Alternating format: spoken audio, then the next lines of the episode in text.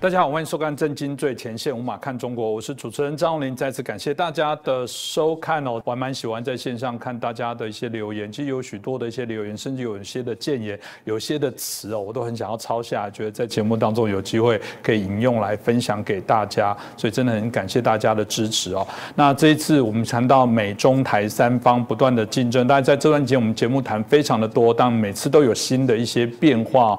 最近的变化当然是美国，我们看到这个啊，拜登号称他最好的朋友啊，这个啊组成参访团来到台湾了。我们看到在这段期间哦，引起中国啊、美国在海上也有许多对峙的行为。有人就说这是不是这个中国这个玻璃心啊，中共这个啊军方的玻璃心又碎了，又继续做一些扰动的一些行为。不管是我们看到中国辽宁号那这个在海上展示他们的一些啊军事的一些力量，那看到美国同。样这个啊航母这罗斯福呃这个打击群同样也用其他的一些方式哦啊在我们看到的这个呃临近的海域哦来做这些相关的一些动作，当然也看到中国军机在四月十二号甚至出动二十五架次哦不断的绕台持续没有停止过，这跟我们原来我想从去年开始节目在谈到美国大选的时候，很担心拜登上来之后会不会美国马上的示弱啊示软哦，但嗯看起来这个逐渐的部分来讲，在整个军事。对此好像也没有松懈过，这值得我们持续来观察哦。那今天我们开心啊，邀请到两位评论员来好好跟我们来谈论。首先邀请的是日本产经新闻的台北支局长，我们石板明夫先生。啊，大家好。那接着是我们台湾智库的咨询委员，我们张国成教授。主持人石板先生，各位观众朋友，大家好。对，我想一开始就请教一下石板先生哦，因为我们看到这个辽宁号的这部分哦，甚至这个还翘着脚，这个看起来有点挑衅哦，引起大家许多的一些关注跟讨论。那当然这部分大家就很好奇，说这是不是中国也因为美国做这挑衅，他才要加大力道来对台湾继续骚扰？显然，呃，从某个国际形势的语言来讲，就是我也不怕你美国了，我现在已经跟你平起平坐了。你做了什么东西，我就会做。当然啦，有时候人家说倒霉的又是台湾，台湾好像他又不敢对美国，只敢在口头上啊骂一骂，也不敢做实际的行动。在这之前，他只能对台湾来出气哦。你怎么看呢？呃，首先这个美国发表的一张照片，我觉得很有意思了，就是说美国的神盾舰的两个舰长和副舰长。呃，在那里翘着脚，然后挂着望远镜，在那看着中国对面的这个辽宁号。我觉得这个呢，首先我问了几几个几个军方的朋友啊，他们说这个是非常非常违反军方的操作规程的。第一呢，就是说舰长、副舰长两个人出现在一起是尽量应该避免的，因为人家对方 一炮就可以把你两个人全打死，以后你就没有指挥官了嘛。尽量分开是第一点。第二点呢，一定要穿救生衣嘛。嗯，就是在海上，你跟敌人可能发生遭遇战的时候，你随时可能掉到海里嘛。那两个都没有穿救生衣嘛，就是所所以呢，他就是说有句话叫。战略上，呃，这个重视敌人，这个战术上藐视敌人，这我觉得这是美国这次做的是非常彻底的。呃，前不久在美国的国会听证会上，这个印太司令官的前任司令和这一任司令都在讲的什么六年以内这个台海就爆发战争啊，那个第二个说我们可能更快啊，讲的这么这么重要，但是现场这个。真正的官兵阶层呢，就完全根根本看不起你嘛。嗯，就是我救生衣也不成，我们两个人在一起，你有本事你就打一下，这种感觉。而且这张照片是有意的发出来的嘛。这张照片你们如果是照的话，我想如果不是在美军。在日本的自卫队还是台湾还是还是马上就军纪处分了，军纪这两个马上就要回家了。但是说他这是有意的在放放出来，这其实就是一种挑衅行为。但是碰到这种小挑衅行为，中国确实是就是美国已经看穿了，中国不可能你有任何动作，你就是在吓唬人。然后但是说中国呢也不得不表示一下嘛。那么其实呢，我觉得这个台湾前不久是刚是二十架军机，这个破个新纪录。这没想到，在过了不到一个月以后，就二十五架飞机，又又我他不停的增加这个海上巡逻。其实我觉得，呃，有有几个目的了。第一个目的呢，就是说要试探拜登政权的底线呢。这个就是拜登政权上来以后。在中国和中国的对抗，就是有的部分对抗，有的地方不对抗。那么对台湾海峡和南海，到底美国怎么想的？美国有没有在军事上？我听很多的中方的人士说，这个拜登上权上来以后，中国感到在军事上的压力小多了。这这这，但是小的小多是真小了呢，还是美美美方只把拳头收起来，可能随时在攻击呢？这一点呢，中国还要一试探一下。那么现在呢，这次等于说美国神盾舰来，而且又这么呃藐视你这种方式呢，我觉得对中国呢。也是等于试探出来了泰登拜登政权的态度嘛，我就是看不起你，嗯，这种态度。所以说，我觉得这这是一一个方式。同时呢，我觉得还是一个就是，毕竟是今年的呃七月份是共产党成立一百周年，这个对习近平来说也是他两个一百年，就是今年的共产党一百周年和二零四九年的中华人民共和国建建党一百周年。最近这十十来年，中国一直在提这两个一百年的这个口号嘛。在这个也就是发扬国威的一个口号，在这两个一百年之第一个一百年到来之前呢，一定要宣扬一下国威嘛。所以说这是一个。另外一个呢，在中国内政的要求呢，就是说习近平明年呢要挑战连任。那么在连任中，其实现在党内的很多很多的这种。反习的势力，这个大家都知道嘛。比如，比如前不久的蔡霞教授到美国去，他就知道嘛。习近平在党内就是黑老大一样嘛，大家都是敢怒不敢言。这种状况，习近平当然也也知道了。所以说呢，我觉得在快到二十大的时候呢，习近平如果造成一种军事上的紧张空气来说，对习近平的连任是有好处的。因为党内的话，你看这个外大敌当前，我们党内就不要搞分裂了嘛，用这种方式来就是说。呃，就是说团结党内，那么这种情况之下呢，反而我觉得像这种军机绕台这方面，我觉得呃也是他的一个呃刺激外国，然后制造紧张空气的，也是他的一个目的。嗯，还有个第三个目的，我觉得中国在二零一三年的时候成立了东海防空识别区，那么下一任成立之后呢，就马上就要说出这个南海防空识别区怎怎么怎么样。啊，二零一一年不好意思，呃，就是说，呃，南海防空识别区的呃这个成立呢，基本上呃是就是说，呃，但是说在川普政权的时候呢，中国是不敢的，嗯，中国总怕这个怎么川川普政权在军事上真正对他动手，真正的，但是拜登政权呢，他觉得哎，南海上这个压压力要小多小小起来了，所以说呢，呃，我觉得他。这你看，它虽然军军机绕台，但是大部分其实是在台湾的西南方向嘛，嗯，其实是是南海的入口的这个方向，所以说我觉得呢，它可能在呃打算在不久的将来呢，要把这个南海的防空识别区宣布出来，这个时候呢。台湾有什么反应？美国有什么反应？日本有什么反应？东南亚有什么反应？这一点我觉得是对他来说是非常重要的。所以说，他这个军机绕台呢，其实呢，呃，就是在西南绕台，也是为他做南海防空识别区就是的一个准备了。那么不管怎么说呢，我认为呢，就是今后这个中美包括台这海台湾海峡的军事紧紧张还会升高，特别是菅义伟去访问美国之后，这个。日日美联合保护介入台湾的情势更明显的话，中国一定是呃还要在军事上施加一些压力。所以说，这个军机绕台的事情，我认为暂时不会消停，还还还还会继续。但是说呢，我觉得基本上进入一种斗而不破的这种关系了，就是双方其实都是不想打仗。而且呢，中国是不敢打仗，就是很明显，就看美美军的这个海军舰的舰长的态度就可以看出来了嘛。但是说呢，它需要一种在政治上需要一种紧张的空气，所以说呢，我认为在二十大之前吧，至少习习近平连任之前，这台海问台海的这个紧张还会持续。那么，但是说呢，要发生战争的可能性并不是很大。我们最重要的是。千万要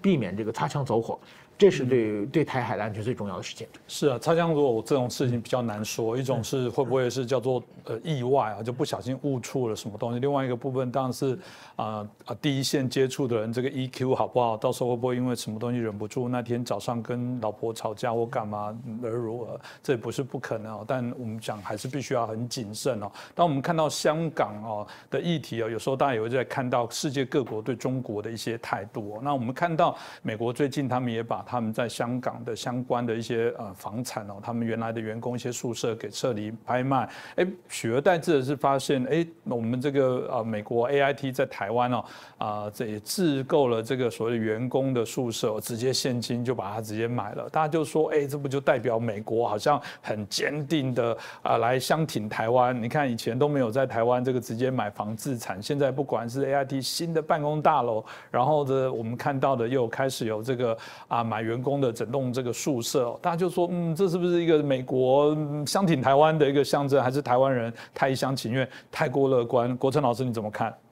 诶，A I T 啊，这个新址落成之后啊，其实在台北的这些外国机构里面，可以算是规模最大的。嗯，其其实呢，相较美国在世界各地的使馆来讲话，那个规模也算是蛮大的。那现在呢，他又这个新买了一栋公寓哈，意思呢，简单的讲就是说，第一个他要增加驻台的人数。啊，这一点是很确定，所以啊，这个要增加这个大家的这个生活条件嘛，啊，所以就买了一个新的房子。那第二个呢，就是说他对台北的房地产市场哈，好长期一定是看好的啊，不然他租就好了嘛。啊，今天突然变经济的房地产节目，对对对对这，也就是说，他其实长期来讲，第一个他人要多派啊，第二个就是。这个他对台湾的这种长期的资本市场、房地产市场，他是这个用一个姿态来表示说他其实是看好的。嗯，然后呢，A I T 呢，他人要多派，意思就是说他将来对这个台湾的这些工作哈，啊方方面面他都会啊更加的强化。比如说呢，啊上个礼拜呢，我们知道这个 A I T 的这个发言人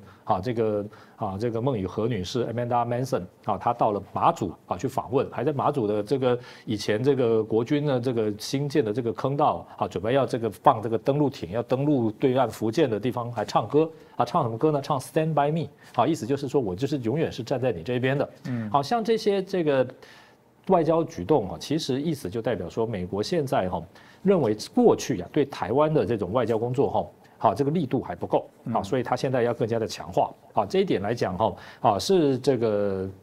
也做做给哈这这个区域内所有的行为者，当然最重要的就是给中国啊来看，表示说他对台工作是啊越来越重视。那刚好呢，好在这个四月十四号好的这个下午啊，这个美国呢这个拜登总统呢也派了三个这个一个特使。啊，都是跨党派的，而且是跟他个人啊关系交情都非常资深的，像啊这个之前的参议员陶德啊，然后阿米塔吉这个台湾人都很熟悉，以前当过啊副国务卿的，还有斯坦伯格这个也当过这个。副国务卿的人啊来到台湾，那这个访团呢，其实哈，他的名义是说我是纪念这个台湾关系法啊签订啊这个四这个制定四十二周年，实际上四十二周年这不是一个整数年嘛，是。啊，那个其实他不派也是可以的，但是他还是派了，就是就是一方面来平衡这个啊，最近他派这个 Carry 这个气象特使到这个上海。好，所以呢，好特别来这个台湾呢，啊表示一个啊这个平衡啊。第二个表示说重视台湾。那第三个呢，啊因为这个访团呢，其实他现在三位成员都是非官方啊，所以呢，这个直接就面见了这个蔡英文总统。啊，意思就是啊，一定是传达这个拜登支持蔡英文的讯息啊，或者说是口信也好，或者是公开的讯息。我想呢，这些呢，啊，将来有可能形成什么东西呢？就是一种美国对台湾的模式，也就是好这个增加的这个派驻的人数，然后增加访问的次数，好增加讨论的深度。好，我认为这个三个增加啊，其实是啊，这个我们可以拭目以待。那当然呢，这个台湾方面呢，其实我认为美方哈也希望我们呢能够增加对美国的了解。好，能够强化这个对美的工作，因为呢，啊，这个的确我们都知道，过去这么多年来哈，因为现在对中的贸易是台湾的这个最主要的这个来源哈，那台湾的社会呢，其实现在中国的影响力是越来越大了哈，那啊，这个在贸易投资这方面来讲的话哈，其实可以说是已经超过美国，现在台湾跟中国的贸易已经超过台湾对美国的贸易了，所以啊，这个美国呢，一方面也在担心，就是说台湾会不会成为中国的经济跟美国相互竞。争好，甚至在一些关键的科技上哈，好让中国称霸世界，台湾是中间的一个助力。所以呢，好，美国一方面呢，好支持台湾，一方面呢，我认为好也不着痕迹的，好这个要警示台湾，好就是你跟中国要从事经贸的合作，这好往来呢，好这当然是免不了，但是呢，也必须要在这中间呢，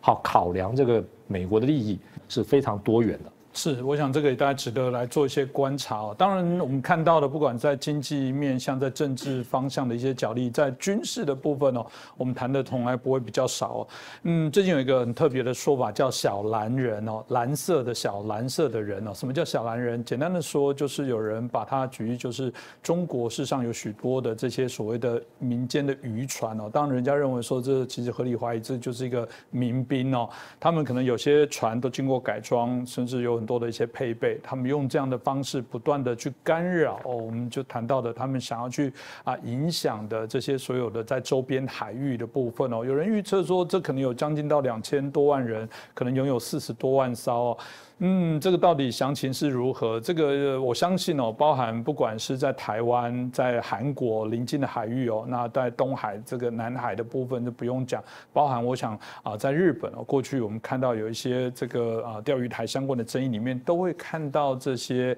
啊影子在哦，所以大家就说了，这个他们慢慢不断的透过这样的方式哦，军事的部分有刚刚提到的一些军舰，然后他偶尔是都的又运用这个民间的他这个可以控制的民兵。来干扰你，但因为对外来讲，大家总不会对平民来出手，用这种所谓的，其实我看起来是一个很呃，我们认为是不良善的方法，把他们甚至这些民兵哦，有些搞不好真的是一个被逼迫的状况之下去推上一些前线哦。有人说这是值得来关注的一个现象。那这部分我们请教一下石板先生，你怎么看呢？对这些就这这这个在中国叫海上民兵，这个当时呢和日本的这个钓鱼台有争议的时候呢。他们是多次运用这个方法，嗯，就是说派了很多这个海上民兵去包围这个钓鱼台，当然日本叫尖阁诸岛了，嗯，然后呢给日日方施加压力，嗯，那么其实呢后来我还到浙江和福建的沿海去专门采访过这些人，嗯，呃，他们呢基本上就是说，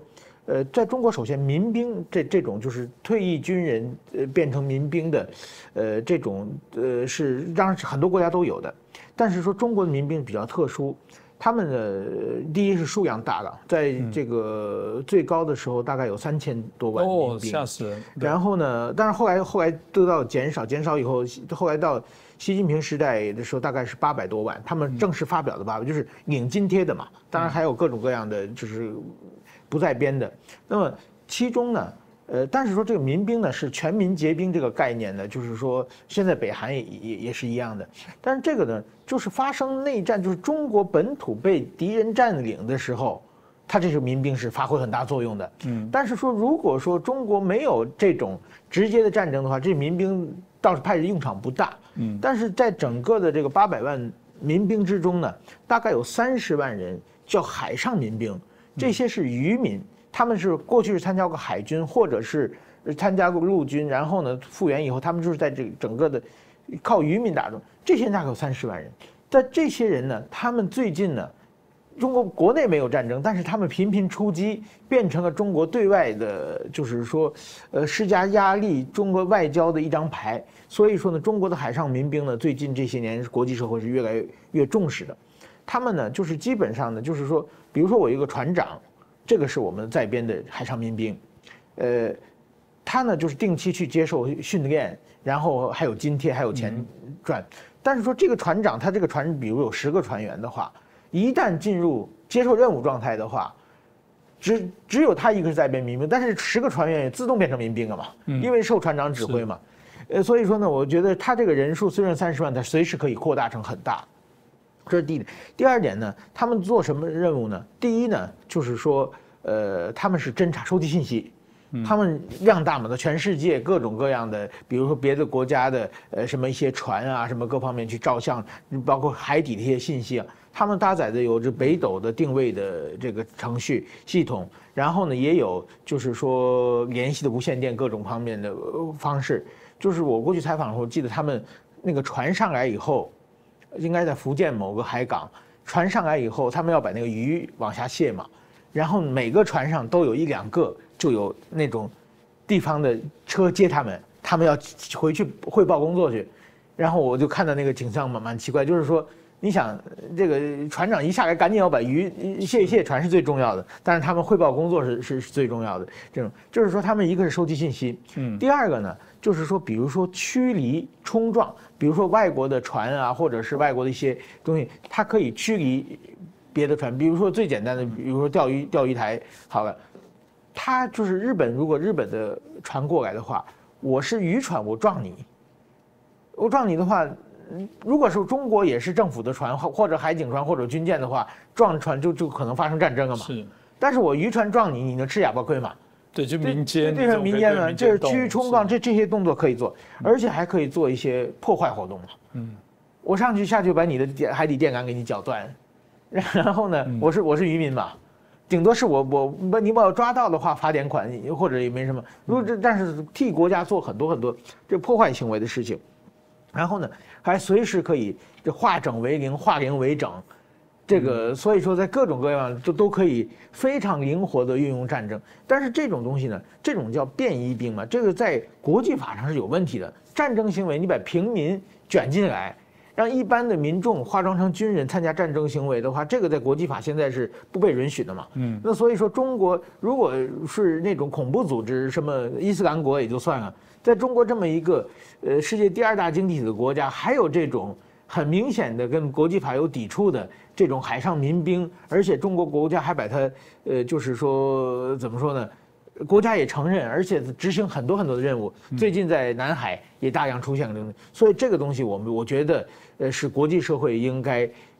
有一个很大的这个关心的。另外一个，最近中国的海警法成立了，海警法成立之后，它和这个海上民兵一退一配套，这个就是变成非常强的一个手段了，就是他让海上民兵去挑衅嘛。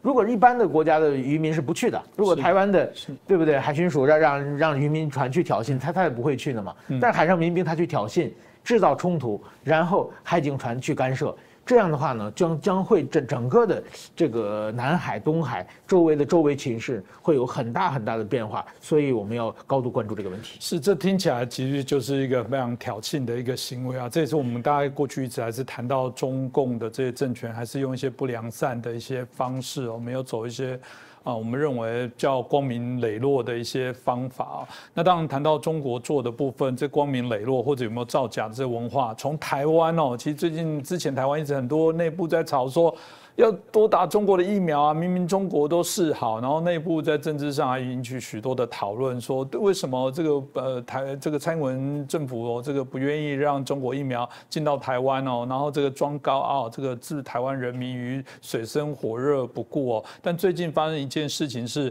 我们知道中国透过这个疫苗也来做他希望来做这个以疫谋霸，或者来啊扮演这个好像啊在全球疫情大爆发的救世主哦。但最近。智利哦，事实上是受他们帮助很大，然后采用他们许多的疫苗。但最近连智利主教连都有打疫苗的部分还确诊哦。那这个中国内部自己的这个啊，他们的高层哦也提到说，嗯，中国的这个疫苗防疫好像没有想象那么好。他们考虑未来混合其他的这些啊疫苗来做一些啊一嗯这个施打，这当然引起许多的讨论，说哦怎么突然老实了起来？当然后来他们。啊，中国官方赶快做了一些补救，但也坐实大家对中国的疫苗还是有点担忧啦。当然，持平来说，呃，如果用防疫的角度，我们应该说，就算打一个人会有人死亡，一个人当然还是人命，但不打的话，可能我们刚刚提到那个数字是可能啊，一千个人就会有五个人死亡。从某种角度，这个几率概算来讲，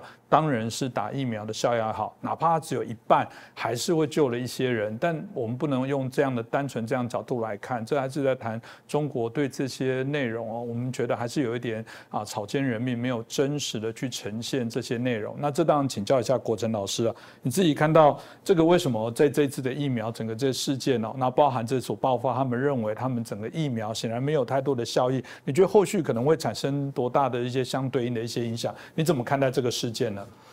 我想啊，这个疫苗哈对中国来讲哦，其实就是中国这几年来哦它的一个建设。好，一种乘机的反应，好，就是速度非常快，好，这个也在速度在时效上来讲，跟世界各国是，尤其是先进国家是并驾齐驱的，好，像譬如说这个它的这个军事力量的建筑啊、建设啦，好，太空啦，哦，这个就是美国有什么，它现在也要跟着有什么，像这个疫苗也是一样，好，去年疫情刚爆发，这个年中，好年这个就听到说它的疫苗已经完成试验，就准备要开始上市了，哦，这个看起来速度是非常快，因为这。就是好，他们这个多快赶超，追求成绩，好也是不管是政治一这个工位好，还是这个外交上来讲，这个都是一个非常重要的工具。所以不管怎么样，反正一定是要赶快好，快马加鞭也是要把它东西弄出来。好，这个在各个领域，我们现在看到中国都是这个样子。那这个疫苗当然也不例外了哈。但是呢，他现在说，第一个说这个保护力不太够，第二个就是说可能要混打其他国家的疫苗。也就是说呢，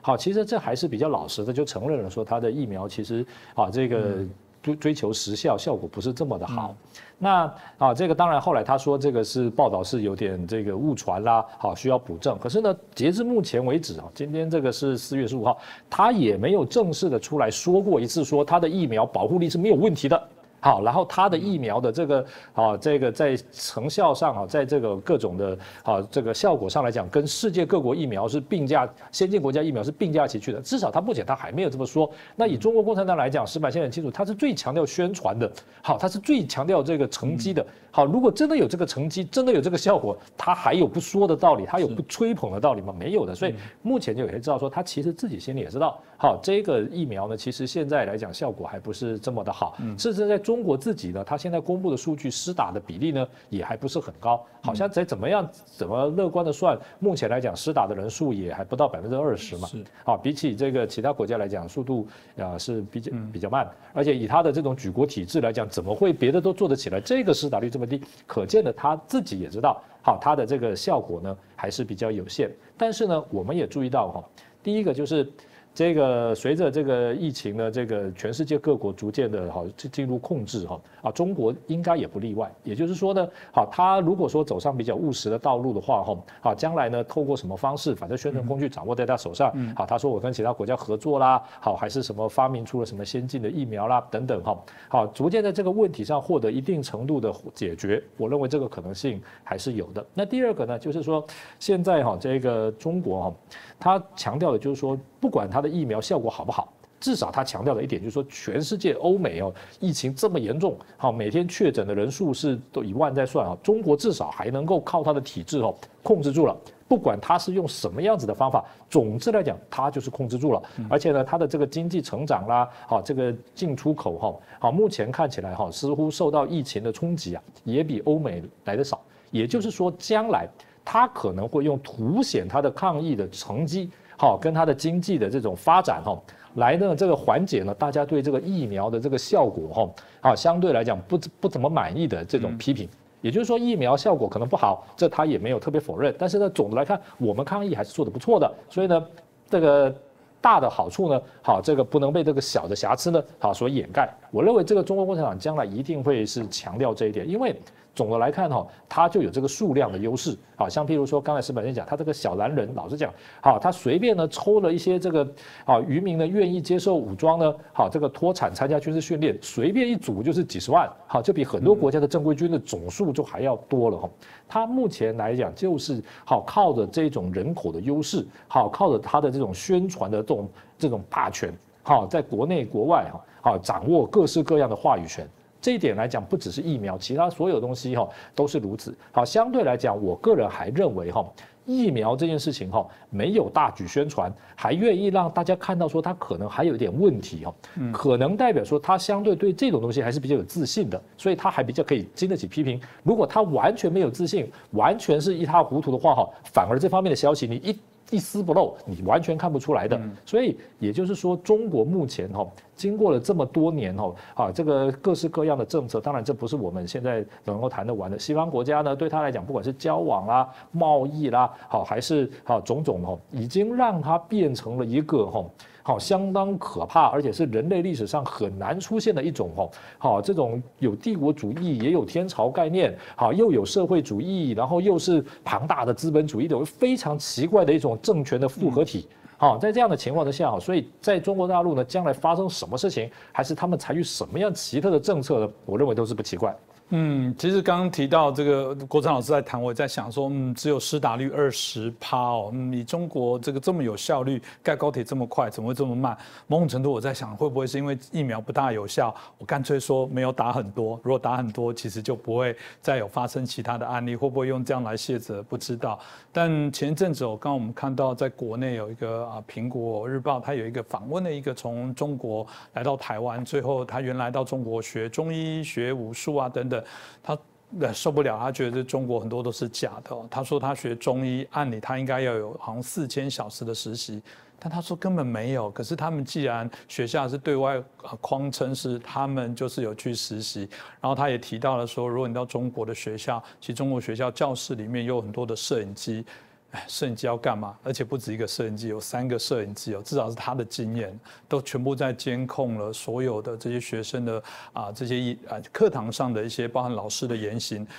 很难想象哦，就是大家一直号称中国很好，我们过得很好，但我不懂这么好的国家，这么好的政权，这么好的执政党共产党，为什么这么害怕来监控人民的一言一行呢？这不是很匪夷所思吗？非常都值得我们好好来讨论啊。那今天谢谢我们两位来宾，也谢谢所有的观众的收看。但我们也有一些听众朋友，他可以用收听的方式哦，我们还是拜托大家帮我们这个啊多多的宣传哦，帮我们的节目转传，然后帮我们订阅、按赞。然后留言给我们，给我们更多的一些批评、指教、鼓励哦，让我们可以做出更好的一些节目。那我们也会持续邀请这些这么优秀的来宾，持续来帮我们做一些相关议题的解析哦。来，请大家啊继续来支持我们的节目，继续收看我们其他的一些节目。再次感谢两位来宾，也谢谢所有的观众朋友。